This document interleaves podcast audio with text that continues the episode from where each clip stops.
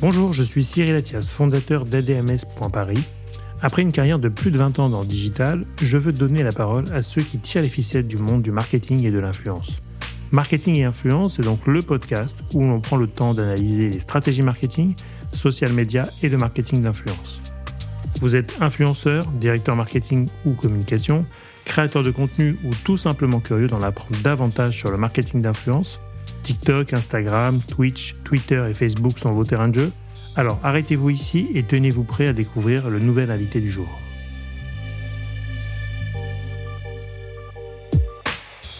C'est-à-dire que quelque part, télé-réalité Dubaï a, euh, est un virus dans le cerveau de la Gen Z.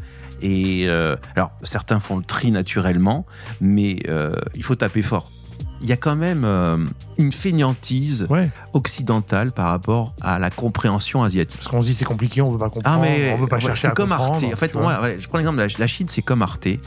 Euh, on dit qu'on regarde Arte, mais peu de regardent Arte. Ce podcast vous est présenté par ADMS.paris, agence de communication experte en réseaux sociaux, marketing d'influence et relations presse.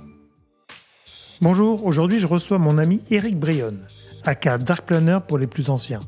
Eric est un curieux de nature qui intègre ses deux passions, le marketing et le luxe, au quotidien. Que ce soit à la Paris School Luxury où il fait travailler la Gen Z sur les problématiques du marketing, ou à travers ses nombreux ouvrages. On a parlé de Génération Z, des codes du marketing à l'heure des influenceurs et comment les marques intègrent le marketing d'influence. Bonne écoute. Bonjour Eric. Bonjour Cyril. Comment vas-tu? Super bien. Oh, ça fait très longtemps qu'on ne s'est pas vu. Ça fait une éternité. Voilà, mais on est toujours un peu connecté à distance grâce aux réseaux sociaux. Jamais disconnecté. Voilà. Et donc là, on se voit en présentiel chez toi. Et donc, Eric, est-ce que tu... Euh, déjà, je t'appelle Eric, Dark Planner? Non, Dark, Planner, c'est fini. Dark Planner, c'est fini. ça reste dans la mémoire euh, du Dark Web, entre guillemets, du digital. Il reste mon adresse mail, Dark Planner. Oui, bah, et, celle de, et, celle de, Thomas. Et, celle de Thomas. Thomas, Thomas, Dark Planner, euh, à gmail.com. Donc voilà, ça, il reste. Voilà, exactement. Donc, Eric. Eric, tu es expert du luxe, écrivain, directeur de la stratégie euh, de Paris School of Luxury. Comment tu te présentes quand euh, tu rencontres des gens euh, pour la première fois? C'est une, bonne question. je me présente en tant que multiverse humain, dans le sens où j'ai trois jobs. Multiverse qui est une horreur créative qui est en train de tuer Marvel, entre guillemets, qui est une fausse bonne idée de création, le tout n'importe quoi. Mais là, j'essaie de pas faire du n'importe quoi. J'ai trois métiers et pourquoi c'est pas n'importe quoi? Parce qu'ils sont liés en fait. Mon premier métier, euh, c'est la Paris School of Luxury que j'ai eu le plaisir de, de co-créer il, y a, il y a six ans et qui est une école qui, qui marche bien. Enfin, ça fait plaisir de, de à la fois créer une institution, parce que c'en est une, mhm. et qu'elle et qu'elle vive. Là, par exemple, je viens de, de on vient de diplômer euh, une promotion que j'ai connue à 18 ans, donc je les ai connues pendant pendant cinq ans. Donc ça, c'est un plaisir euh, énorme. Donc euh, je la co-dirige sur des questions stratégiques et de relations aux entreprises, avec cette idée d'en faire un, un laboratoire pour pour, les marques, pour les aider à, à comprendre ce mystère euh, intersidéral qu'est la Gen Z. Le deuxième, c'est euh, d'être le DG du journal du luxe euh, depuis depuis maintenant deux ans. Et là, c'est voilà, c'est une mission fabuleuse de compréhension du luxe au quotidien, d'actualité, de, de, communauté. On en reparlera. Ce côté mmh. communauté journal du luxe, c'est extrêmement important. Et puis j'ai les week-ends, j'ai ma j'ai ma société qui s'appelle Dark Planning, donc référence à Dark Planner, qui est euh, un cabinet de planning stratégique euh, dédié au luxe, mode et beauté. Et, moi, le point commun de tout ça, je me considère comme un planeur stratégique artisan. Euh, pas artisan à l'ancienne, mais à la main, enrichi à l'IA. Très bien. Bon, et dans quel rôle tu te sens le plus à l'aise Les trois, Planeur, enfin oui, parce que je reste un, je reste un planeur stratégique. Voilà, c'est vraiment l'essence. Je sais qui je suis. Ça a mis du temps, mais euh, le planning stratégique, je pense que le point commun, c'est euh, la curiosité de l'autre et le plaisir par la transmission. Et transmission à l'école, transmission média, transmission euh, forcément planning stratégique, on s'y retrouve. Ouais. Alors, avant de rentrer dans l'épisode, est-ce que tu peux nous raconter brièvement, entre guillemets, ton parcours? Parce que pour les auditeurs qui, qui voudraient avoir une, bonne image d'Eric. Alors, on va dire que euh, ma passion originelle, c'est les médias. Je suis rentré euh, au tout début de la révolution Internet chez Publicis Conseil, euh, où j'étais le grouillot qui a fait la première présentation Yahoo France au, au, septième étage des Champs-Élysées. Là, j'ai découvert que j'étais planeur stratégique alors que je ne le savais pas. Je connaissais pas le métier, donc vraiment, je l'ai appris, on va dire, sur le PowerPoint au quotidien. J'ai fait 20 ans chez Publicis, où je suis passé par plusieurs agences. Et euh, l'agence qui m'a le plus marqué, c'était Publicis et nous. Publicis et nous, c'est Publicis et nous Hermès agence euh, dédiée au luxe, euh, qui avait comme client, qu'il a toujours principal Hermès. Et ça a été vraiment un big bang de faire rencontrer le monde du luxe et le monde du planning stratégique reste une image d'épinal que le luxe, la pub du luxe, c'est pas de la pub, c'est de la belle image, c'est de l'art entre guillemets ou du du, bazar, du sous-art quoi entre guillemets, de la photo. Euh, de la photo. Il euh, n'y a pas de planning stratégique, il y a pas de marketing. En fait, euh, Kennedy, il y a un marketing du luxe. Moi, je me bats au quotidien. Tous les bouquins que j'ai écrits sont sur mm. le sujet. Et c'est vrai que on a amené une pensée stratégique au luxe. on l'a plutôt accompagnée parce qu'elle était déjà là, elle s'est accélérée. Donc, il y a eu 20 ans en agence et fidèle. C'est vrai que la fidélité, c'est un mot-clé. Donc 20 ans euh, fidèle au groupe Publicis. Et puis, j'avais pas envie de, partir pour une autre agence.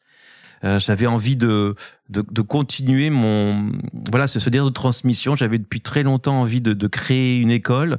J'avais commencé, j'avais participé à la création de euh, ISG Modadomani euh, mmh. et c'était une très belle expérience, mais je voulais voler mes propres ailes. Et puis voilà, il y a eu une rencontre très importante avec Franck Papazian et puis m'a permis de créer Paris School of Luxury. Donc ça, ça c'est cette dimension, on va dire business. Et puis il y a une dimension plus underground, plus culturelle, qui est en effet par par Dark Planner où euh, c'était le premier blog d'un planeur stratégique anonyme. Bah Et mais euh, c'était pas le monde du luxe qui nous intéressait, c'est nous parce que j'étais avec euh, Thomas Mondo. Donc déjà on était blogueurs à deux, donc ça c'était assez rare, mm. alors que c'était déjà hyper hyper égocentrique. C'était l'époque des barons, c'était très masculin avant qu'on se fasse complètement balayer par par les nanas. Mais notre truc c'était l'influence entre guillemets, donc le côté baron et ainsi de suite. Et mais ce qui m'intéressait c'était toujours les médias d'avoir des émissions et des émissions d'interview. Euh, et on a pu créer le cabinet des curiosités, qui a été un grand moment où j'ai pu rencontrer euh, beaucoup de stars de l'underground. Il y avait une référence forcément à Ardisson, et j'ai pu rencontrer des gens aussi extraordinaires qu'un qu'un Canobo Puccino, qu'interroger euh, François Hollande dans un cabaret de Pigalle. Donc il y avait un côté un peu sulfureux, réellement mauvais genre.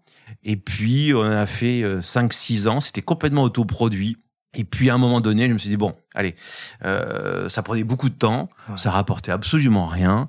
Et puis euh, il y a voilà, il y a, il y a 11-12 ans, j'ai un petit peu arrêté ces explorations pour me concentrer vraiment sur le travail, sur l'écriture. Et du coup, bah, j'en ai écrit, euh, j'ai écrit sept livres, dont six sur le luxe. Mais le premier, c'est le thème euh, de ton podcast, ça s'appelait Buzz Marketing, c'est 2002, c'était le premier livre francophone dédié au buzz marketing, alias marketing de l'influence.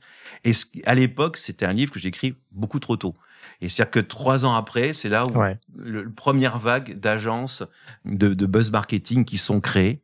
Et, voilà, le lien underground. Pourquoi ce livre euh, Eh bien, euh, enfin, pourquoi ce livre euh, sur le buzz marketing est arrivé? C'était, ça vient d'une passion pour le pour le cinéma.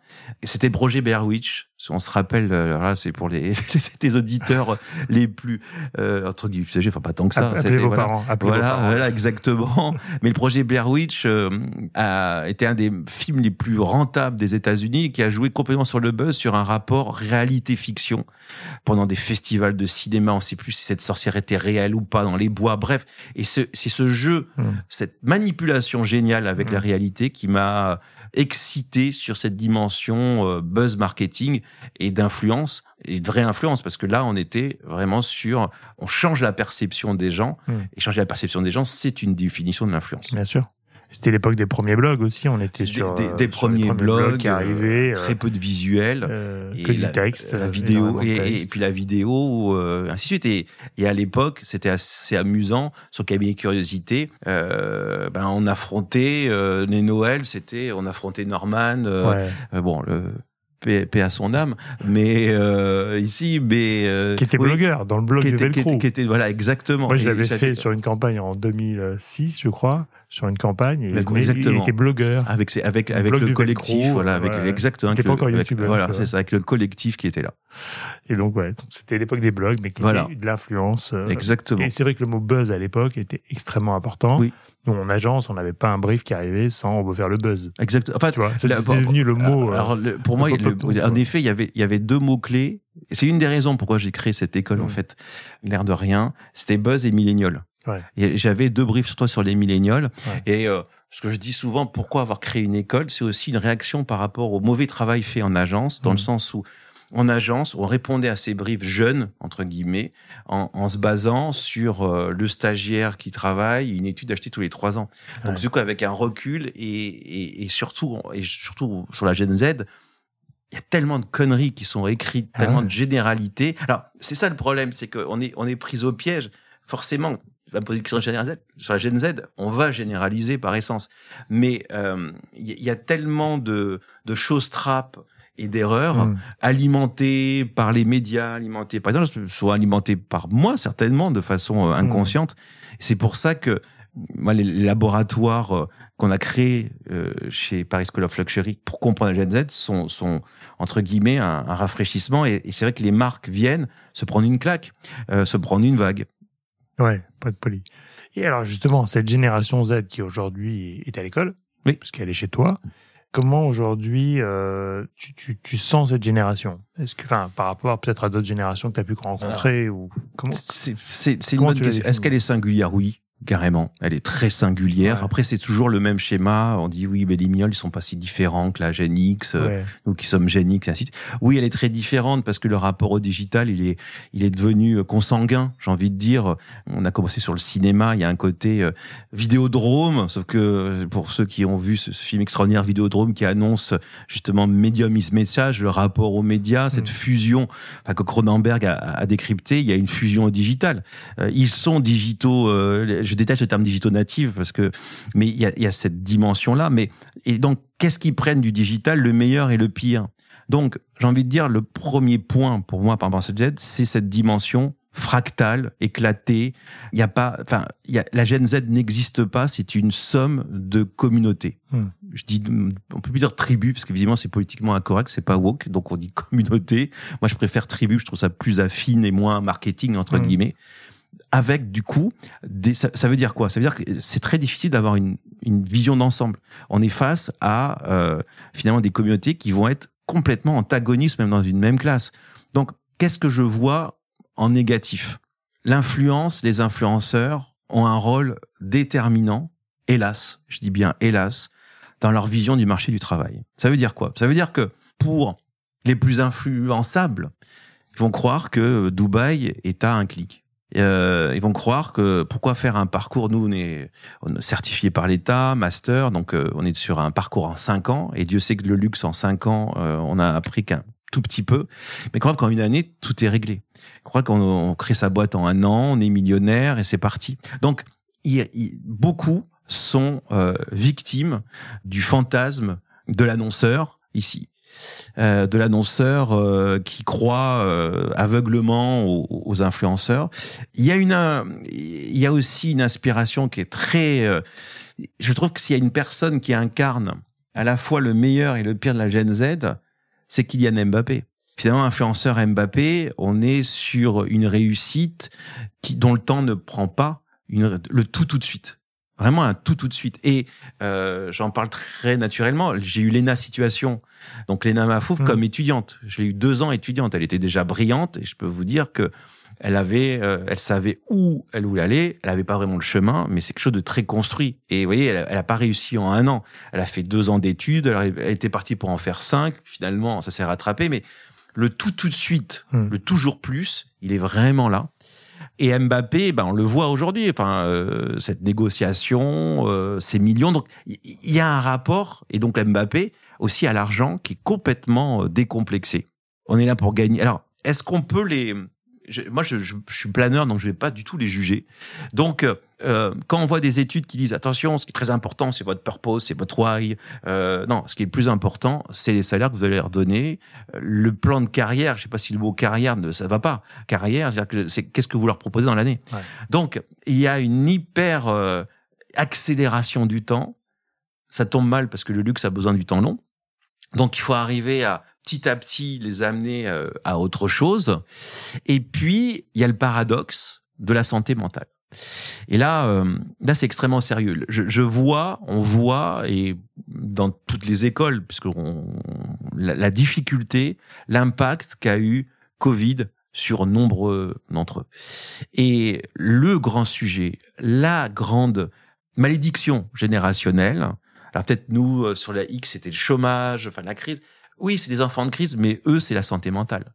Alors, là, cette santé mentale, euh, elle s'exprime clairement. Nous, on voit dans des promotions, euh, des abandons, euh, dans les alternances, et on l'avait jamais vu. J'ai vu dans truc des abandons d'alternance sur des contrats de deux ans, quand on sait que enfin, l'alternance, c'est quelque chose d'extraordinaire, franchement, d'avoir un contrat de deux ans, la société et les aides te payent tes études, et en plus, tu as un salaire.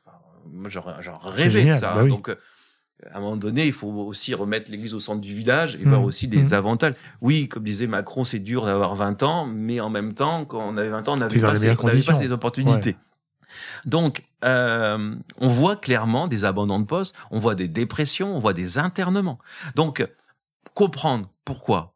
Alors, forcément, Covid, enfin, on vit dans un monde en permacrise où on vit des crises dont on n'avait jamais vécu. Donc, mmh. eux, ils doivent développer un muscle qui s'appelle la résilience, extrêmement fondamental. Alors chacun a son choix plus ou moins de sa résilience, mais il est certain que face à cette obsession de la santé mentale, qui est médiatiquement euh, nous dire verbalise ton mal-être, à un moment donné, euh, et tu le vois très bien chez les influenceurs, euh, euh, aujourd'hui, on fait son coming out psychologique. Donc, il est de bon ton entre guillemets de dire qu'on est en une dépression enfin voilà enfin on gagne une des étapes obligatoires et c'est mais ce qui est terrible parce que on le voit très bien. Moi je j'ai étudié un petit peu la la la la la, la, décadence d'un Norman euh, c'est assez fascinant parce qu'on l'a vu grandir Norman on l'a vu bah là-dessus la force et ainsi de suite. Et on voit que finalement il a pêché je parlerai pas sur le sur le volet judiciaire, mais il a péché par ego. Hmm. C'est qu'à un moment donné, il a frimé. Euh, il a, il, il, il s'est positionné au-dessus de son public. Et une situation fait absolument, Lena fait absolument pas ça. Hmm. Enfin, je voyais euh, la dernière vidéo qu'elle a pu faire sur sa boîte, elle insiste plus sur les fails que sur le succès. Ouais.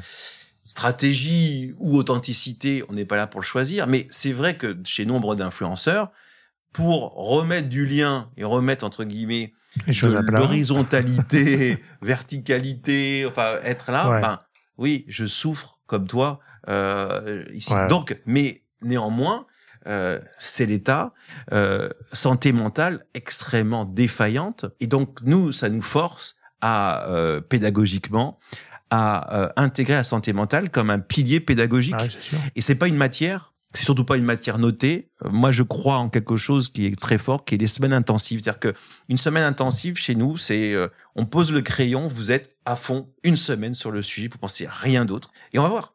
Donc, euh, on voit donc pour moi les, les, les grandes modifications, c'est ce rapport, euh, voilà, voilà une génération fractale, hmm. euh, une génération métamoderne. Donc, c'est le en même temps macronien. Donc, en même temps on va être combattant de l'écologie et en même temps on adore les dupes.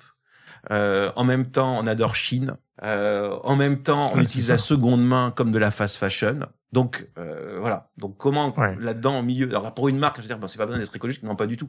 Ça dépend du moment, ça dépend de l'instant. Ce qu'ils vont se permettre eux-mêmes vont absolument l'interdire à l'autre. Hmm. Donc on est face à une génération qu'il faut étudier de près, motiver, challenger, co-construire. Il n'y a pas d'autre solution parce que euh, ils sont différents et je trouve que c'est pas l'âge faisant. Hein. Plus ça va et plus leur singularité se creuse. Alors il faut faire attention par rapport à cette mmh. singularité. Mmh.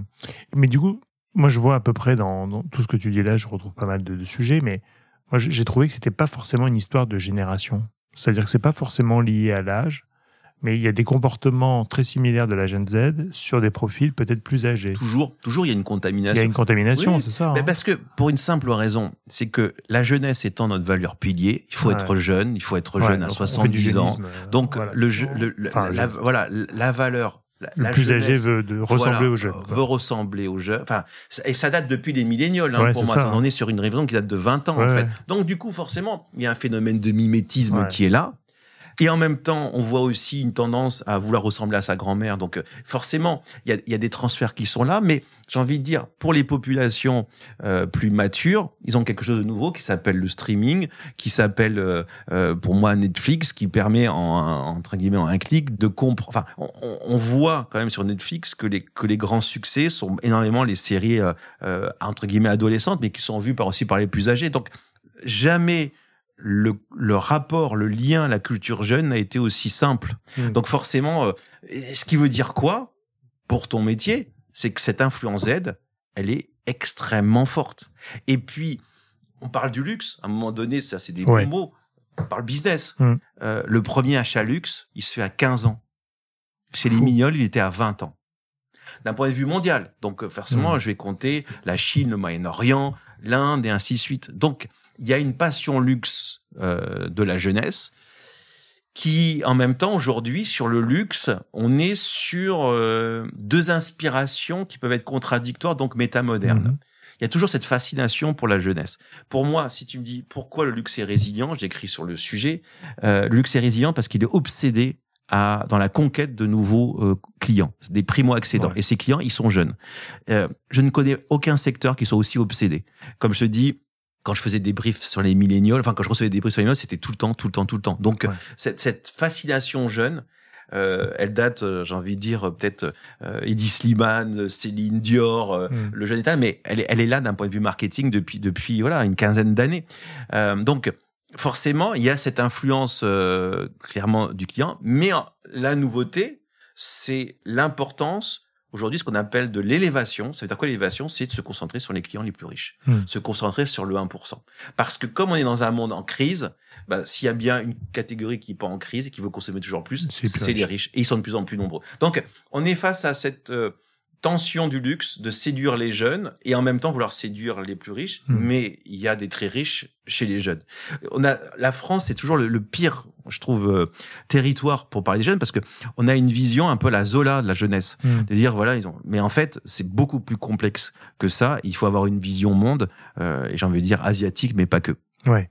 Et en même temps, les jeunes influenceurs, en tout cas les influenceurs d'aujourd'hui, ils sont jeunes tous- enfin voilà enfin on est on était face à Oui, la oui. population on est Ils sur sont- du moins de 30 ans Ah, bien euh, sûr, oui, ils sont assez jeunes, évidemment Gen Z, mais ils rêvent de faire des collaborations avec des marques de luxe sans vraiment connaître les marques de luxe et sans peut-être même des fois savoir pourquoi. et oui Tu vois, moi j'ai beaucoup de, de- de créateurs qui, qui, qui nous appellent des fois pour essayer de travailler avec des marques de luxe, etc. Mais un, c'est pas leur univers. J'ai l'impression qu'ils font du mimétisme par rapport à ce qu'ils voient aussi eux-mêmes sur les réseaux. Donc ils sont eux-mêmes aussi influençables. Hein. Il y a pas, ils sont pas juste là pour donner leur, leur influence. Et en même temps, bizarrement, ils sont pas en général payés parce qu'ils sont juste habillés, mais ça leur suffit. Et quand tu leur demandes de faire une promotion euh, commerciale, payée, là ils font les difficiles. Mhm. Donc il y a une attirance vers ces marques-là, comme s'ils avaient réussi. J'ai l'impression, moi je décode comme ça en bien se sûr, disant, je suis un influenceur ur- urbain ou euh, XY, et euh, une fois que j'aurai fait une collab avec une marque de luxe, je serai établi, j'aurai réussi, tu vois. le luxe c'est plus que jamais un trophée de C'est un réussite trophée, voilà, et de réussite voire même de matérialisation de ses valeurs C'est ça. C'est pour ça que le luxe est de plus en plus engagé. Euh, je suis une marque de luxe écolo, je suis super écolo. Il y a Ça. cette dimension-là. Après, je vais planquer le Chine que je vais mettre, mais, euh, Ouais, mais ouais. bon, je vais mettre en avant plus euh, un Chloé et ainsi de suite. Mais je rejoins complètement. Moi, il y a une data. Alors, j'ai beau être un plein artisan, j'adore la data. Et euh, moi, mon- on va dire mon ma source d'inspiration data numéro un, c'est Launchmetrics. J'ai beaucoup d'échanges avec Ouais. Launchmetrics et euh, Michael euh, Michael son, son- son président en particulier. Et c'est amusant parce que bah, j'étais justement au Festival de Cannes cette année euh, où j'ai animé un certain nombre de, de, de conférences sur luxe et cinéma. Euh, et forcément, on parlait du red carpet et des influenceurs, parce que c'est vrai que Cannes était envahi par les influenceurs. Ah C'est, je veux dire, c'est, quand on fait le red carpet, il y a le premier tiers, c'est eux, puis après, euh, le et surtout red depuis que carpet les commence. plateformes sont partenaires en plus. Exactement, TikTok, un- euh, TikTok étant le partenaire numéro un de- du, du festival de Cannes.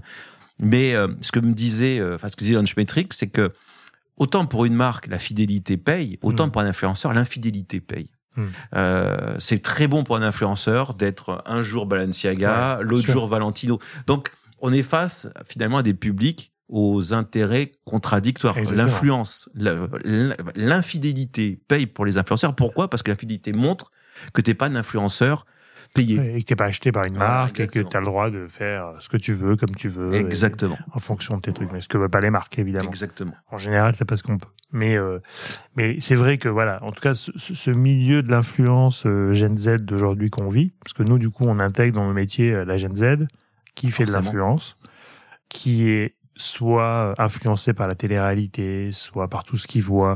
Et effectivement, ce Dubaï à un clic, je te, je te rejoins complètement là-dessus. On voit quand même qu'ils veulent tout tout de suite et qu'ils veulent ce qu'ils veulent pas, ils veulent pas. En tout cas, ils veulent des choses. Euh, et c'est c'est un phénomène qui est en train de. Alors, je pense que ça va se. se- Oui, ça se- commence, voilà. Ça va se rationaliser un voilà, petit peu. il faut que ça parce se médiati- enfin, il faut médiatiser justement en ce moment ce Oui. qui se passe avec euh, ces lois et ce Voilà. net- écrémage. Il doit être Exactement. extra. Enfin, il y a les médias doivent vraiment communiquer dessus et qu'on reste pas dans cette illusion d'un paradis facile. C'est ça. Qu'est-ce que tu penses, toi, de cette euh, donc, proposition de loi, mais qui n'est pas nouvelle, mais de, de Bercy notamment, sur l'encadrement de l'influence commerciale? Il était temps. Enfin, ça existe. Enfin, ce qu'on Ouais. disait, ça existait déjà. Il fallait le remettre au goût du jour. C'est fondamental. Je veux dire, c'est un devoir pédagogique. C'est au-delà du business. C'est-à-dire que quelque part, télé-réalité Dubaï a, euh, est un virus dans le cerveau de la Gen Z. Et euh, alors, certains font le tri naturellement, mais euh, il faut que ça, il faut taper Ça fort. change, ouais. Voilà, il faut taper fort. Et ce qui est intéressant, c'est que du coup, bah voilà, ça nettoie. Elle dit, mais je trouve qu'on le dit pas assez. Hmm. Donc, euh, on est passé à autre chose, hélas, en termes de temps. Mais c'est quelque chose de fondamental. Ouais. J'espère qu'en tout cas, ça va faire du bien pour, ra- pour rafraîchir les règles, Oui. pour éviter d'avoir des modèles euh, qui sont des modèles euh, fictifs, quand même. Euh, et la bonne nouvelle aussi, je crois que c'est qu'au niveau de la télé, ils ont déprogrammé beaucoup d'émissions de télé-réalité, donc on devrait avoir moins d'influence télévisuelle aussi, qui est quand même la base de leur succès. Oui, non, t'as raison. Alors après, comme j'ai dit, il y a des communautés très différentes. Et pour moi, je différencie TikTok de la télé-réalité. mhm. Moi, je suis un fan de TikTok. Alors, c'est pas bon ton d'aimer TikTok, mais c'est un paradis d'observation des tendances. Mais Mhm. surtout, alors, tu me dis, qu'est-ce qui... Alors, je, je vais sortir un insight. Parce que là, on a fait, on était un peu dans le négatif et ainsi de suite. Là, on faisait, c'était notre instant un petit peu, on a fait nos cinq minutes vieux con. Mais euh, Boomer. voilà, voilà, boomer boomer, session. boomers et ainsi de suite. On était dans le moment boomers. Le, le, le côté positif, cette génération Z, euh, et je l'ai étudié par exemple dans le capillaire, vous voyez, dans Mhm. le secteur des cheveux en particulier, euh, c'est une génération qui a un complexe de supériorité créatif. Euh, elle s'estime, elle se sent plus créative que les autres générations. Qui s'explique par le fait qu'il- d'une maîtrise parfaite des outils euh, Mhm. digitaux. Moi, je le vois, en fait, tu vois, même euh, d'un point de vue business, nous, on est, euh, on est sur notre PowerPoint, eux, c'est Canva. Mhm. Et ils utilisent Canva d'une façon esthétique qui sont assez, euh, voilà, voilà, ça me perturbe, mais détonnante. Ouais, Alors, c'est pas ici. Euh, mais sur TikTok, moi, je suis fasciné par la capacité créative, voilà, de code de nouveaux langages, d'une création qui est, ouais, qui, qui peut être parfois de l'art. Mhm. N'ayons pas peur des mots. Donc, il y a ce complexe de supériorité créative, et ça, je pense que en tant que marque, comme en tant qu'employeur, il faut le prendre en compte. Alors, c'est difficile en termes d'ego. Dites-vous que le candidat que vous avez en face de vous, il veut créer, et que s'il crée pas, eh ben, il va partir. Ouais. Surtout en plus que, et ça c'est une chance pour eux, le marché de l'emploi est aujourd'hui positif par rapport à un jeune diplômé là. Donc euh, aujourd'hui, euh, voilà, le, le- on, sait très bien les vertus du plein emploi. Plein emploi, c'est plus de droits, Plus de choix. voilà, voilà, plus de droits, plus de choix, donc plus de compétition. Donc à partir de là, euh, marque et employeur, dites-vous, même si ça fait plaisir ou pas, vous êtes face à un candidat qui a un complexe supérieur de créativité, voilà, de créatif. Donc à vous de le gérer ou pas. Hmm. Je pense que tu as, Ouais, mais dû vivre ça dans les. Écoute, moi, j'ai ça créatif et pas que créatif. Hein, Oui, C'est-à-dire oui. que sur les commerciaux, même ils sont très peu sont commerciaux, marketeux, Mhm. euh, il y a ce complexe de supériorité créative. Et Ah. qu'est-ce que je vois du coup? C'est pour ça qu'il y a peu de planeurs stratégiques. C'est le problème. Enfin, c'est une chance pour moi, mais c'est c'est quand même un problème. C'est que ils sont forts. Ils adorent la création. Euh, ce qui n'était pas forcément le cas sur nos générations, peut-être qu'on était plus Mm. laborieux et ainsi de suite. Mais là où ils sont faibles, c'est sur la justification de la création. Et donc, là où ils sont malins, où ils sont transgénérationnels, ils nous veulent, ils veulent qu'on travaille avec eux, mais euh, tu fais le concept, ils font le concept, nous on fait la justif. Ouais, c'est ça. C'est deux cerveaux différents. Voilà. Enfin, c'est deux façons de Mais penser. euh, oui, le cerveau droit, le cerveau gauche, et que Ouais. pour réussir, et en plus, comme alors ça c'est pas nouveau ce vieux fan, euh, ce vieux fantasme d'entrepreneuriat. Enfin ça fait depuis 20 ans là Mhm. je suis rejoint Mhm. là-dedans. Mais c'est vrai que l'influence, l'influence c'est- le premier rapport à l'entrepreneuriat quelque part. Hein, euh, Ah bah ici. oui. Donc, euh, mais à un moment donné, t'es seul, euh, ta reco, euh, c'est pas simplement ouais je suis un génie de la création. Voilà, Ouais. il faut avoir ce, voilà ce, ce, ce travail de justification. Pour moi qui vois des recos toute la toute la toute l'année, je le trouve plus faible Mm. sur ces générations que les autres. Donc ça veut dire aussi donc un prendre en compte ce désir de création, de reconnaissance qui va avec et donc c'est créer non pas une carrière mais un parcours rythmé et euh, donc voilà enfin pour moi si, si je donne un conseil pour euh, maison euh, agence mm. c'est pour moi il y a un triptyque. Il y a ce triptyque en effet argent. Voilà. Ils Ouais. veulent gagner de l'argent, le- le- le- la protection de leur pouvoir d'achat est clé. Mm. J'ai vu une étude anglaise, qui, américaine, qui montrait que les milléniaux et les Z euh, étaient prêts à sacrifier leur amitié pour faire des économies. Euh, des amis. Donc, Ah euh, ouais. face à des, des amis trop dépensiers ou à un moment, euh, non, non. Ouais, si la bande elle Donc, dépense voilà. trop, je Donc, change de donc, bande pour être dans voilà, une bande euh, voilà, donc, qui me voilà. ressemble. Voilà, Enfin, qui a les mêmes qui- revenus que moi, Oui. du coup. Donc, il y a un rapport au revenu. Donc, le rapport Hmm. à l'argent est fondamental et décomplexé. C'est pour ça que je vous dis, voilà, le, le- les obsédés du purpose, c'est bien, mais c'est pas ça qui va remplacer Hmm. l'argent. Ça vient en élément, en deuxième élément. Un, l'argent. Deux, cette compréhension spécifique de ce complexe de supériorité créatif. Qu'est-ce qu'on en fait? Vraiment? Comment Hmm. on gère ça? Et troisièmement, bah, en effet, cette dimension, alors c'est- le paradoxe, c'est que ils se mettent une pression redoutable avec ce génie créatif qu'ils espèrent Mhm. incarner, mais euh, créer, c'est extrêmement difficile.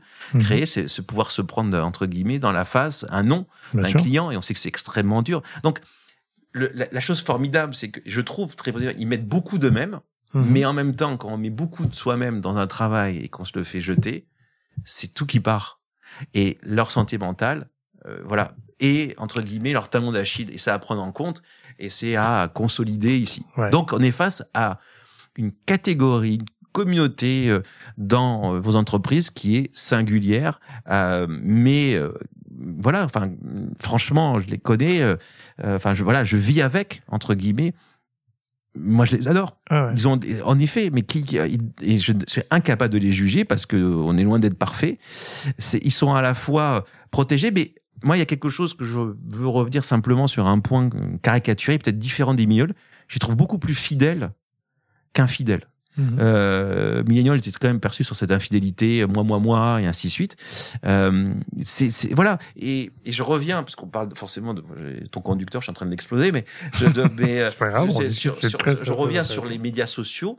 C'est quand même extraordinaire de comparer Instagram avec TikTok. Instagram, tout à l'ego. Bah oui, C'est que de l'ego. Et ça a généré les influenceurs tels qu'on les connaît. la popularité, les voilà, abonnés. euh, Donc c'est ces gros chiffres qu'on regarde. voilà, c'est la plateforme de, exactement. C'est la plateforme de l'ego. Mm. Euh, Instagram. Euh, on n'a jamais fait mieux pour ça. TikTok, c'est différent. C'est l'entertainment. L'algorithme valorise l'entertainment. Et aujourd'hui, un autre réseau social où ils sont assez peu, Mm. qui est LinkedIn. LinkedIn, c'est pas le nombre d'abonnés qui Mhm, compte, mhm. c'est la qualité du contenu, c'est le les gens qui te regardent aussi, c'est les gens qui commentent, mais il y a une vision, allez, élitiste, on va dire, de niche. Et ça, ça fait quand même du bien, alors qu'on dit que les Ouais, réseaux ouais. sociaux, c'est euh, euh, l'ugine à nous rendre tous stupides. Il y a, il y a- voilà, je trouve TikTok n'est pas euh, ça, et LinkedIn encore moins. Mais tu as raison, c'est nous en agence du coup, quand on regarde les deux plateformes, quand on fait nos, nos campagnes là-dessus, effectivement sur TikTok, on, regarde, on mesure vraiment le nombre de vues, mais pas en fonction, on regarde très peu le nombre d'abonnés. Parce qu'en fait, sur TikTok, l'algorithme est fait qui te propose des contenus qui vont te plaire, donc tu vas les voir, mais tu sais même pas qui c'est en fait. Tu vas juste voir le contenu. C'est la- c'est la Qui est le créateur, la- qui est le voilà, compte, ça. tu sais pas. Mm. Et donc, t'as pas ce réflexe d'aller t'abonner. Exactement. Alors que sur Instagram, peut-être pour euh, parfaire l'algorithme qui est peut-être moins parfait que sur TikTok, tu vas se dire, bah tiens, je vais m'abonner à lui, comme ça j'aurai plus de contenu de lui qui peut me ressembler et qui va me plaire. Alors que sur TikTok, c'est vrai qu'ils ont enlevé ce côté abonnement et que l'algorithme est complètement, euh, est, complètement plus, euh, plus fort, qui permet de ne de, pas s'abonner, en fait, d'économiser un geste. Donc là aussi, on va vite à un clic et de se dire, tiens, on, on scroll et ça va marcher tout seul. Et, et, et LinkedIn, c'est la même chose. Enfin, je, je vois LinkedIn. Moi, je suis un fan de LinkedIn. LinkedIn, je l'utilisais avant comme tout le monde. Quoi. En fait, j'utilisais LinkedIn comme Instagram. C'était euh, que de l'ego. Euh, en gros, euh, le truc, t'as des RP, tu le mets, t'as une nomination, tu le mets, t'as un nouveau Ouais, client, tu mets. Je faisais ça. Et du coup, je vivotais. Euh, et puis, euh, c'est euh, du coup, voilà, un ami qui me dit non, fais autrement. Euh, et John, euh, voilà, euh, me dit, voilà, pense à la transmission, va, va au-delà de ça. Et en fait, c'est amusant parce que quand j'ai lancé Luxe et Résilience, je me suis dit non, il faut que j'utilise différemment. Et en fait, depuis donc depuis trois, voilà, ça va faire bientôt trois ans. Il y a plus d'ego dans mes posts. Enfin, Mm. il y, a, y a, si je mets de moi, mais je mets pas de l'ego. Il y a un peu de narration, mais c'est du don. C'est je ne parle Oui. jamais de moi. Tous les jours, je fais une chronique. altruisme. Je me réveille à 6 heures du mat, je la publie à 8 heures du mat. Il est 8 heures mon senior et c'est une chronique sur le luxe ou la Gen Z. Bref, Mm. une chronique de planeur. Euh, du coup, je chiade les titres, mais c'est vrai que euh, là, je suis heureux parce que j'ai essayé d'atteindre les, les, les 30 000 euh, abonnés. Et puis, on voit un post, ça fait 200 000 tout de suite. Hein, ça va très, très vite fou. quand c'est bien fait. Donc, on voit que ça ça a un véritable impact. Et puis, en plus, quand on voit la qualité des publics, parce qu'on voit l'audience, on voit que c'est des chez Et là, chez gens, euh, chez ouais. l'UMH, bref, et autres. Mais par contre, c'est là où cette notion d'ego disparaît parce que si je me plante, si, bah, si, je, si c'est mal formulé, le bénéfice n'est pas Hmm. clair, ou si c'est négatif, le LinkedIn n'aime pas le, le, le négativisme, Mm. ben, euh, je, vais, je peux passer d'un poste à 200 000 à un poste à 500 vues. Mm. Donc c'est c'est là où en effet il y a ce, ce rapport à, à la qualité du contenu qui voilà, qui est de bonne Mais, allure. mais tu as raison que LinkedIn est devenu quasiment pour moi un média. Euh, je vois beaucoup de, de, de gens sur LinkedIn qui sont très puissants, qui lancent leur newsletter euh, sur LinkedIn, qui va remplacer un site, un médium, un blog euh, ou un espace de discussion. Euh, il y avait les actualités, les articles dans LinkedIn, et maintenant cette newsletter, en fait, LinkedIn, est quasiment un vrai média avec des abonnés plutôt qualifiés, avec des vrais gens. Et c'est vrai que là, tu es moins dans l'ego, tu es moins dans le moi-moi. Alors, tu as toujours Il y en a toujours, euh, bien sûr. parce que c'est, c'est, je pense qu'il faut passer Il par là au début. il y a des euh, gourous, enfin il y a des voilà, gourous là, de il y il y a les Ça 25 marche, posts oui, pour voilà. euh, comment faire fortune en deux Voilà, minutes, ça. comment euh, Ça casser marche toujours, l'algorithme, hein, etc. Ça, c'est Une base. C'est ce qu'on appelait à l'époque les putaclics. Voilà, c'est ça. Tu vois, donc on était un peu sur le sur la camelote, quoi. On, on fait notre marchand. euh, Avec une difficulté qui. Mais qu'il faut bien le faire aussi, hein. c'est c'est c'est le rangement du contenu. Ouais. Ça c'est ça voilà ça c'est la autant le blog on peut ranger ça c'est la vraie difficulté ah, c'est bah, ranger le contenu. C'est en flux, quoi. Voilà, c'est Il y ça a qui pas de ça, catégorie, Il n'y a euh. pas de- d'effort qui est fait. Moi, j'échange beaucoup avec eux. Ils ont écrit dans, dans- dans- dans mes livres LinkedIn. Euh, après, la, euh, aussi, ce qu'on a essayé sur Journal du Luxe, parce que Journal du Luxe, on est une communauté, on est un média communautaire B2B. Euh, J'ai des communautés horlogères. Donc, Journal du luxe, aujourd'hui, c'est du papier. Non, Journal Non, du Luxe, c'est on en est, ligne. euh, Journal du Luxe, c'est en ligne, ça existe depuis. euh, on va fêter nos 10 ans euh, en l'année prochaine, euh, où euh, exclusivité, on va sortir notre premier magazine, Bookzine, qu'on Ah, prépare euh, ardemment, euh, donc euh, qui a été créé par Laura Perrard, Mhm. qui a été racheté par Franck Papazan il y a trois ans, que je dirige depuis deux ans. C'est 100% en ligne, mais avec un compte. euh, On est numéro un en news B2B francophone, mais avec un compte LinkedIn qui est très fort, où on est à euh, plus de 225 000 euh, abonnés. Mais surtout, euh, voilà, il y, a y a plein de médias qui ont 300 000, 400 000, mais Mhm. chaque post, il y a zéro like. Mhm. Nous, à chaque fois, les likes, c'est, enfin, chaque post, c'est 200, 1000, enfin bref, ça vit, quoi. Et, euh, et ce qui est, ce qu'on a essayé, c'était vraiment une bataille. Euh, moi, j'adore ce côté communauté réelle. Et c'est pour ça que j'ai lancé il y a un an les live LinkedIn vidéo qui cartonnent. Euh, nous, on a installé des webinars qui marchent très très fort. On a voilà 2 à 3000 personnes qui viennent, mais sur les lives LinkedIn, à chaque fois, avec les replays, j'ai plus de 4000 personnes qui voient nos lives. Donc, c'est aussi la vidéo. euh, voilà, aujourd'hui, moi, LinkedIn, c'est euh, forcément parce que j'ai une vision business. C'est ce qui se fait de mieux en, en matière Ouais. d'influenceur, même si je trouve, après tu vas peut-être me, me contredire, que le, le je sais pas si le statut d'influenceur LinkedIn existe. Non, tu as les créateurs. Tu as le top 10 des créateurs euh, et LinkedIn. J'ai interviewé, tu sais, Nicolas Bordas, qui fait partie Bien des sûr, 10 ouais. euh, Français les plus suivis euh, sur, sur Instagram, enfin sur LinkedIn, pardon. Mais ce sont des créateurs. Pour eux, ce sont des euh, sourceurs de contenu, des, Donc le rapport à la marque est différent. Et... Voilà, ce sont plutôt des contributeurs, tu Mm. vois. Ce sont des contributeurs de contenu, et c'est pas le mot influence qui les intéresse, mais c'est plutôt le, la contribution. Qu'est-ce Mais- que je peux Mais même, je rejoins. C'est même, les- je pense que les influenceurs sont de moins en moins. Enfin, Jacqueline la situation, tu lui Ouais. dis qu'elle n'est pas influenceuse, elle est créatrice de contenu. Oui. Donc, le, alors voilà, c'est une sémantique, mais entre influenceur et créateur, Oui. on voit que l'ego aussi est pas le même. Mais non, parce que ce mot influenceur a été hyper galvaudé par la télé-réalité, donc tout le monde veut s'en éloigner, ce qui est naturel. Mais je pense quand même qu'il reste des influenceurs, parce que créateur de contenu, il faut savoir créer des contenus. Et beaucoup d'influenceurs se font photographier, se font faire les contenus, et c'est eux les acteurs principaux. Mais Bien c'est pas eux qui créent les contenus. Donc, influenceur, ça reste quand même juste, je trouve. Moi, j'avais une définition à Mm. l'époque qui est peut-être à peu près valable aujourd'hui, Mm. qui était quelqu'un qui a une expertise ou une passion et qui peut transmettre et éventuellement espérer changer un point de vue ça. de quelqu'un qui a en face, tu vois, un point de vue qui peut t'influencer, alors en positif ou en négatif, mais qui peut te, te, te faire réfléchir pour considérer un autre produit. Ou... Alors après, c'est vrai que si, si on dépasse le cadre Mm. digital, je pense que on atteint le summum du star power. Mm. La puissance des stars n'a jamais été aussi Ah oui. importante. Euh, J'avais juste un chiffre de, de- qui marquait, Mm. enfin qui m'a marqué de, de Launchmetrics, justement qui compare la Festival de Cannes aux quatre Fashion Week, donc les Mhm. quatre grandes Fashion Week. Euh, et en fait, le Festival de Cannes fait plus d'influence que les quatre Fashion Week Ah, je pense, parce que c'est le plus grand public Voilà. aussi. Et donc, euh, et- mais alors, c'est-à-dire que 15 jours sur euh, 4 Ouais, semaines, ouais, je vraiment. euh, donc Mais parce que c'est très ça- popularisé. voilà. Et donc, ça montre Et d'où la- et d'où l'intégration des marques de luxe. Mais, mais c'est vrai que ce star power est, est- est aussi présent. Et alors, moi, ce que je vois, en tout cas, euh, par rapport euh, collaboration Mmh. et ainsi de Mmh, suite, euh, là, ce qui m'a marqué, euh, star power, par exemple, c'est Versace avec Dua Lipa. Donc, euh, elle, voilà, enfin, c'est partie des, femmes les plus influentes. Euh, cette collaboration, c'est vraiment, euh, et là, c'est Donatella Versace qui est extrêmement douée. Tu vois, s'il y a un documentaire qui sort, euh, je sais pas quand va sortir ce, ce podcast euh, fin, fin juillet, enfin qui est sur euh, sur YouTube, sur Arte, sur euh, la saga euh, familiale Versace. On voit que Donatella Versace a un, un talent, c'est de savoir parler aux célébrités d'égal à égal, de les conseiller, de les coacher même Ouais. pratiquement.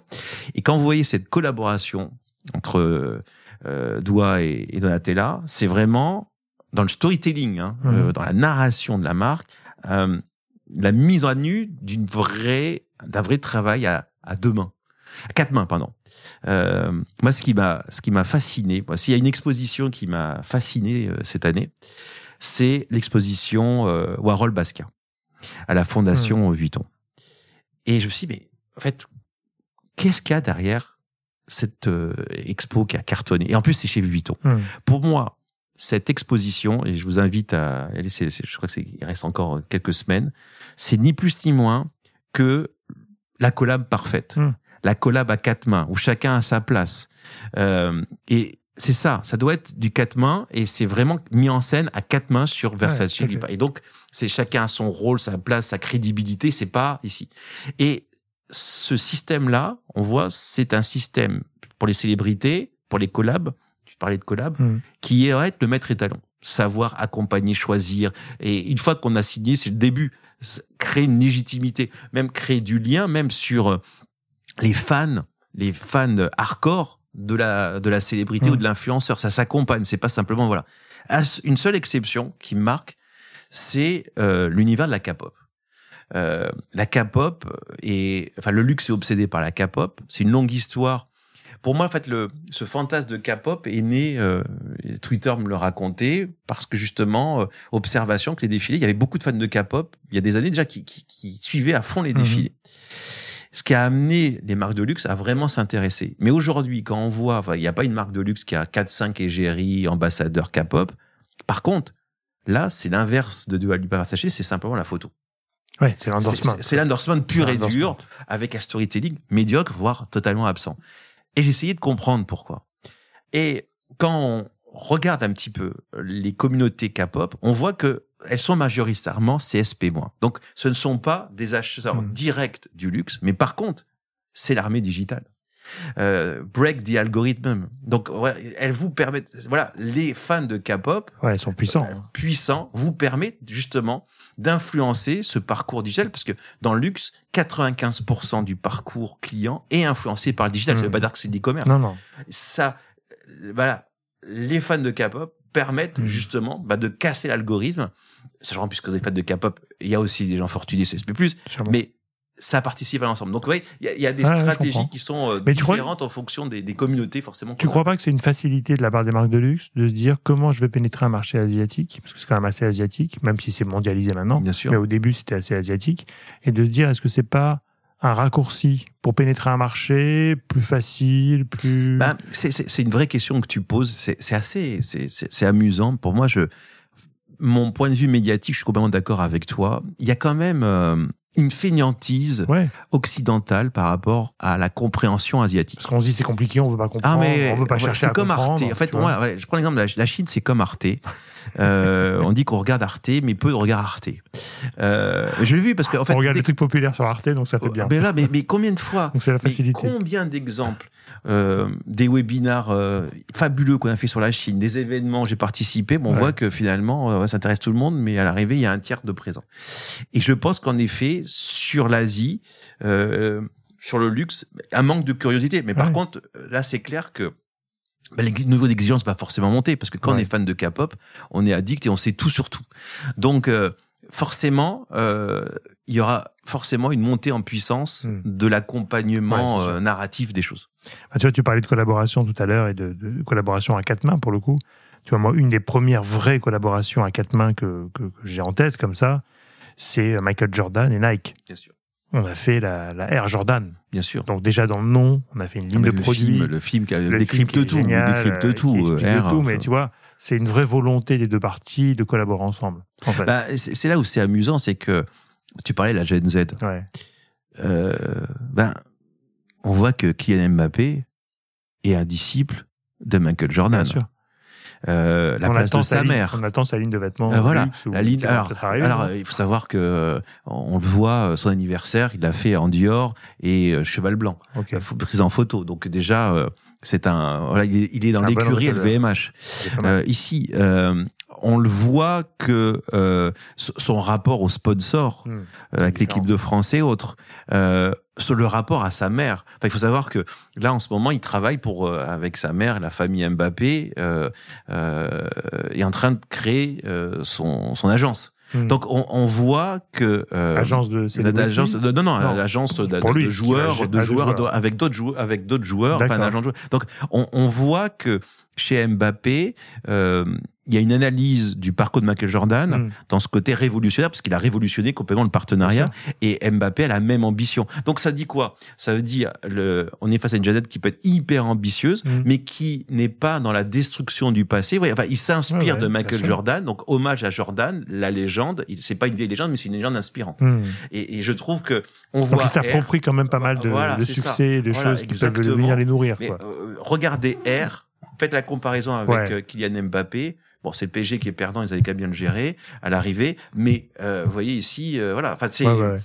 Mais c'est vrai que tu as raison, c'est assez, assez fort. Dans, Ah non, mais dans- regardez R, la, la place de la mère, alors la, la Ah bah, place elle de la centrale. mère, chez, voilà, chez, chez, chez- négocier, euh, Mbappé, les fees, euh, elle- tu elle vois, et le- la commission sur chaque vente. Le, le- euh, le- père ça est au jamais. stade, le père est au stade et entraîne, et la mère gère les contrats. Et d'ailleurs, dans, dans le film, on voit pas du tout Michael Jordan. Oui, ça c'est génial. Il n'apparaît jamais pas à le l'image. choisir derrière, mais quelle Il n'apparaît jamais à l'image.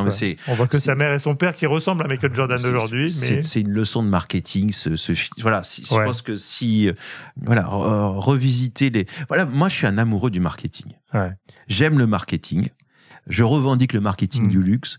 Le, et le rapport des aides au marketing est ambivalent. Il y a une détestation et en même temps, R, c'est un film sur le marketing. ah bah oui, c'est que ça. Voilà. Et le marketing, c'est quoi le marketing? C'est comprendre ce que veut le client et avoir une touche de génie barycentré. Ouais. Et euh, moi, je trouve que c'est extrêmement noble de savoir ce que veut l'autre et de créer pour l'autre. Eh bien, on peut choisir de ne pas le surprendre comme le surprendre. Jordan surprend. Oui, ben normalement c'est ça. Un bon marketeur, on doit bien connaître ses cibles et ses audiences pour pouvoir créer le produit qui leur correspond. Et dans cette collaboration Jordan et Nike, ils ont analysé le bonhomme, les, euh, les replays de tous les matchs qu'il a pu faire pour comprendre qu'est-ce qui pouvait l'aider dans son jeu, Les et pitchs. comment Le- la chaussure pouvait l'aider euh, dans son jeu. Le, quand le, gourou, entre guillemets, Ouais. qui est payé à rien faire, soi-disant, Voilà. à part voir les matchs, quand il pitch, voilà comment vous allez être reçu par Converse, par Adidas, Bah voilà. exactement ça. Et le moment où Adidas veut dire, vous allez voir qu'ils vont vous proposer d'être une chaussure parmi tant d'autres. Voilà. Euh, alors que Nike propose de créer la Air La Jordan. et sa, sa chaussure. Voilà, voilà. sa chaussure. Et puis le, le, le pitch en disant on va faire du rouge alors que le rouge était interdit, mais tant pis, On va se prendre les 5000 amendes. dollars de prune par match. voilà, ça c'est, ça rappelle les bases du street marketing. Ouais, ouais. non, non, mais c'est en même temps des prises de risque et en même temps, tu vois, il n'y a pas de bonne collaboration sans risque et sans. euh, et sans euh, Sauf que Jordan n'était pas sans Jordan volonté du de le tout. faire, Enfin voilà, enfin, c'est un pari extraordinaire Oui, parce que Jordan n'était absolument pas. Enfin voilà, c'était un. C'est un pari. C'était un, un rookie, pari. c'était un Ouais. et c'était un vrai pari et le- voilà le Ouais. flair. Alors, revenons un peu à l'influence et aux agences, peut-être. Euh, Donc, dans, tes étudiants, j'imagine qu'il y en a très peu qui veulent partir en agence ou qui veulent travailler en agence. C'est clair que le, entrepreneurs. mais, mais ça c'est un enfin j'ai envie de C'était dire déjà historique. hein. C'est, ça fait, ça fait, ça fait, je, vais pas dire, ça fait faire sept ans. Enfin, il y a un mouvement historique de la, enfin voilà, de, de la, la fascination de l'agence, elle n'existe pas. Bien sûr. Et moi, je trouve quelque chose. Alors, moi, je suis sorti du système, donc je suis assez à l'aise. Quand même, quand on voit le monde des agences, alors là, je vais faire du jeunisme. On voit toujours les mêmes. Bah on voit toujours les mêmes. Euh, ils ont souvent plus de 60 ans. Donc, il y a quand même, sur les têtes parlantes, il y a un non-renouvellement générationnel. Alors, forcément, ça va le faire parce que là, ça fait longtemps. Hmm. Mais euh, non, le monde de l'agence ne fascine pas. Euh, mais bon, voilà, ça fait partie du, Oui, du oui. chemin. Mais c'est vrai que moi, j'ai l'impression que ça va un petit peu mieux. Donc, je serais euh, là, je vois beaucoup de signatures euh, d'agences Mm. d'alternance. Mais bon, euh, soyons clairs, je pense que les règles ne changent absolument pas avant de rentrer euh, en, en maison. Si c'est le, le fantasme, il Mhm. faut passer par l'agence pour euh, voilà pour euh, tester euh, plein de problématiques et ainsi de suite. Mais euh, non, y a- y a le désirabilité de l'agent. Enfin, moi je le vois, euh, le, le cœur expérientiel, c'est les Creative Week. Creative Week, on les fait travailler en agence. Euh, il y a 30 Creative Week, c'est-à-dire que il y a 30 marques par an à l'école qui vient les brief lundi, et c'est pas un faux brief, c'est un Mhm, vrai brief mhm, d'agence. Vendredi, c'est euh, la- on a fait demi-finale le jeudi, le vendredi, ils présentent ici. Euh, et ça nous a amené, par exemple, à une agence à créer la pub de Polka. On a fait la communication de Polka, donc le concept, la signature, ils ont même fait des t-shirts, tout est fait. Alors après, c'est shooté par une agence, Oui, mais euh, mais. Mais c'est amusant parce que donc ça, c'est de la première année à la cinquième année. J'ai 30 marques par an qui servent de laboratoire, euh, sans parler des- de la data avec Sprint, avec Publicis, Epsilon. Mais c'est amusant. Et là, c'est, en- entre guillemets, euh, euh, je jette une pierre dans le jardin des, des agences. Les marques adorent, sont extrêmement euh, disponibles pour créer des briefs, pour venir et ainsi de suite. Mais quel enfer pour créer euh, des creative week d'agence, pour les motiver. On a le brief au dernier moment, ils viennent en retard. Donc, Ouais, c'est un marché qui n'a pas été disrupté encore. en ah, fait. mais en fait, il y a, Il manque un peu. il- de- il- et en plus, souvent, hélas, quand une agence vient ici, elle, elle s'auto-challenge. Alors que dire, mais au contraire, voilà, inspirons-nous. Donc, euh, et c'est dommage parce que moi, j'adore quand une agence est là parce que euh, ils vont les chercher plus loin parce que forcément, une marque voit mes étudiants comme un client potentiel. Donc, ils vont pas, euh, voilà, ils vont être plus, ils vont être plus bienveillants. Une agence n'a aucune bienveillance. C'est bien et c'est pas bien, mais c'est bien parce que du coup, ils rentrent dans le concept et face à une génération qui a un complexe de supériorité créative, on a besoin des agences pour Bah oui. les, remettre dans, dans le voilà de dire voilà il y a une erreur expliquons on, on a besoin de cette pédagogie là Ouais.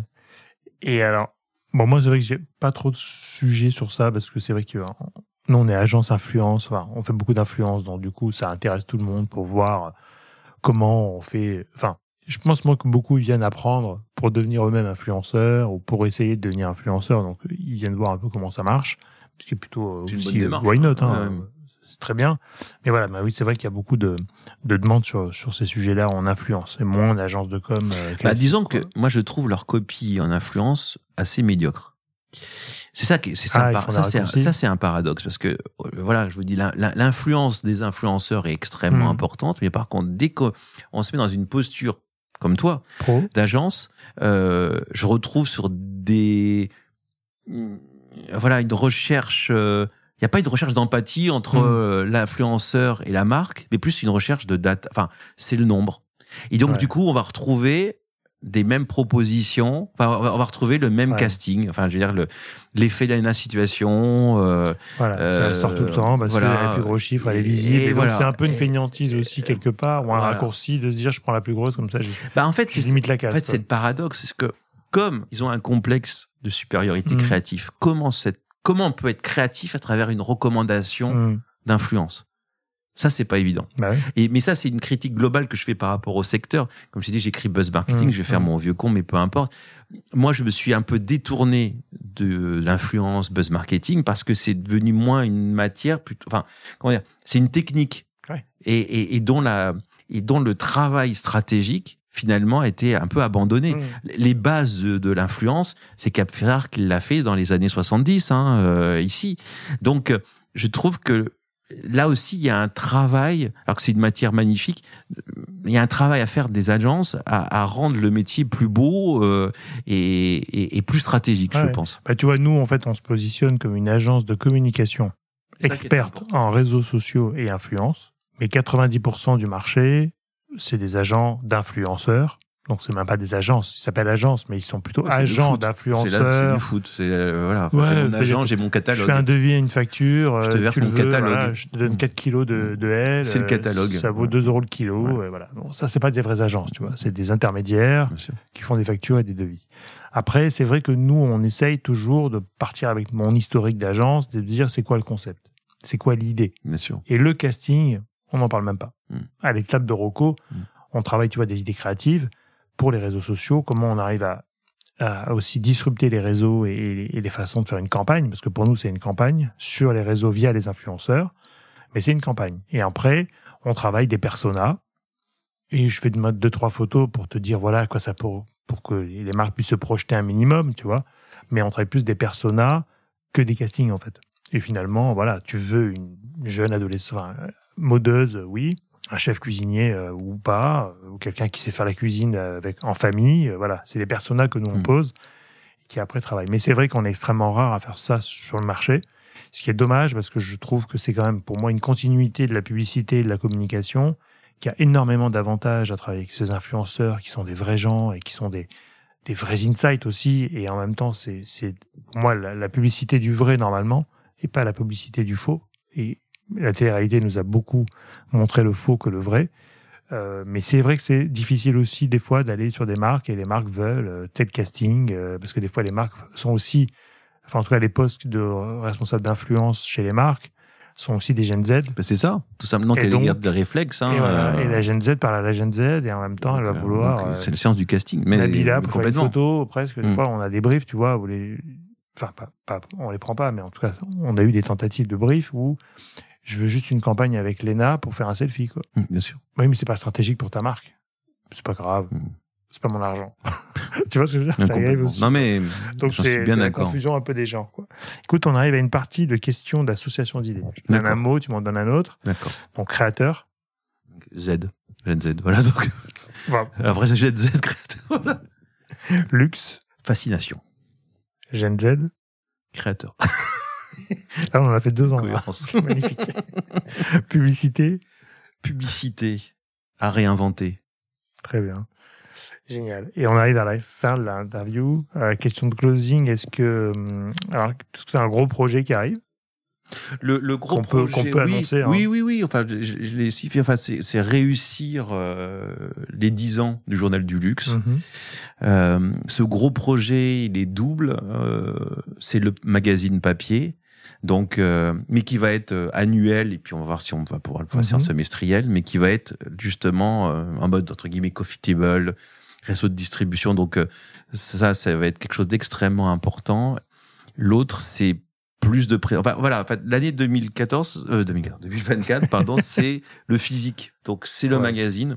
Et c'est aussi euh, les dîners du journal du luxe, le prix du journal du luxe. Donc c'est vraiment ça aujourd'hui. Donc euh, en présentiel. voilà, en présent, voilà, voilà, le présentiel, euh, le, le- vraiment le physique ici. euh, c'est vrai que le journal du luxe, on dit ouais, ça sort quand? Mais ça sort tous les jours et on en fait, on fait 7 à 8 news par jour.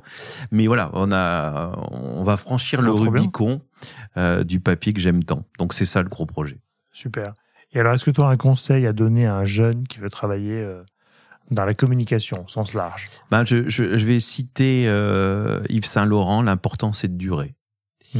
Euh, je trouve que ça incarne aussi euh, parfaitement ça. Enfin voilà, Ouais, on est, on euh, voilà, on est, on- on est des anciens combattants de l'influence au-delà des blogs ou ainsi Et de suite. buzz Mais euh, non, mais l'important c'est de durer, d'arriver à le tout tout de suite.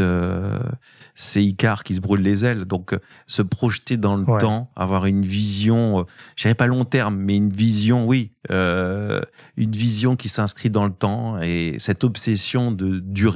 D'accord. C'est quelque chose qui m'a toujours guidé. C'est une marque euh, Saint-Laurent que je- je- j'adore. La vie d'Yves Saint-Laurent me fascine depuis toujours. Le- je suis fasciné par le, le- le duo euh, magnétique, maléfique, berger, euh, Saint-Laurent. Cette phrase, l'important c'est de durer. C'est voilà, c'est ça serait dans mon épitaphe, je pense. Bah, écoute, on te l'espère pas de- bientôt, mais de tout cas. Et alors, une série que tu emmènerais sur une île déserte? Ou un livre hein. Comme tu es quand même Euh, quelqu'un de lecture. Non, de- mais non, non, mais série, euh, série, c'est bien. euh. Non, mais c'est, c'est, c'est. Alors, en fait, c'est, terrible parce que les, en fait, j'ai une malédiction. Je suis, bon, je suis cinéphile, Ouais. tout ce qu'on veut. J'arrive pas à revoir les films. C'est une- avant, j'adorais Ah, je- revoir. Moi, je suis comme toi. Mais c'est, mais c'est terrible. Je vois des bouts et ainsi de suite. J'arrive, mais c'est, c'est, c'est terrible. C'est terrible. Hmm. Et donc, le, la, le seul, comment dire, ma seule exception, c'est les comédies. Donc c'est donc euh, c'est les comédies. Donc euh, je sais pas laquelle. Peut-être c'est The Office que je peux revoir euh, en permanence. Ça serait forcément euh, euh, The Office. Ouais, ça serait voilà, ça serait une- en Une tout cas une série euh, humoristique ouais. ou euh, l'intégrale des nuls euh, ou des inconnus qui, qui vieillissent. voilà sur YouTube. Je pense qu'il n'y a Ouais. pas un jour je me passe sur de voilà de, de revois et ainsi de suite. Donc euh, Très bien. Et alors, dernière question est-ce que tu aurais une personne à me recommander euh, pour le podcast? T'as eu Thomas ou pas? Non, j'ai pas eu Thomas. Mais Bah voilà, voilà, vienne, pour voir, la raison. continuité sur Thomas Mondo. Bah voilà, oui. voilà. On va faire ça. Euh, comprendre. En plus, c'est cette agence qui s'appelle Belle Amie. Bah oui. Euh, non, mais il a un parcours. Enfin, pour moi, voilà, me paraît, top, paraît- ça me paraît évident de d'avoir Thomas et euh, comment il a fait, comment il a fait son Ouais. son chemin. Et alors lui, il a il a été euh, plus jusqu'au boutiste que moi, c'est qu'il a pas quitté mon agence pour créer la sienne. Ouais. Euh, moi, Dark Planning, c'est moi et, et- et quelques pépites de, de, de l'école, mais lui, il voilà, c'est- lui, c'est une vraie Ouais, c'est une vraie agence, agence essaie de- qui scoltine, voilà, au quotidien. Problématiques, création. ouais. Voilà. Écoute, merci beaucoup, Eric. Merci à toi, Cyril. Toujours un plaisir de te voir dans tous les cas et d'échanger aujourd'hui avec toi. C'est un et bonheur. d'avoir pris ce temps long ensemble pour décortiquer un peu la Gen Z et essayer de voir le luxe et tout ça, comment ça, ça peut marcher. C'était un plaisir. Merci à toi. Merci. Ce podcast vous est présenté par ADMS.Paris, agence de communication experte en réseaux sociaux, marketing d'influence et relations presse.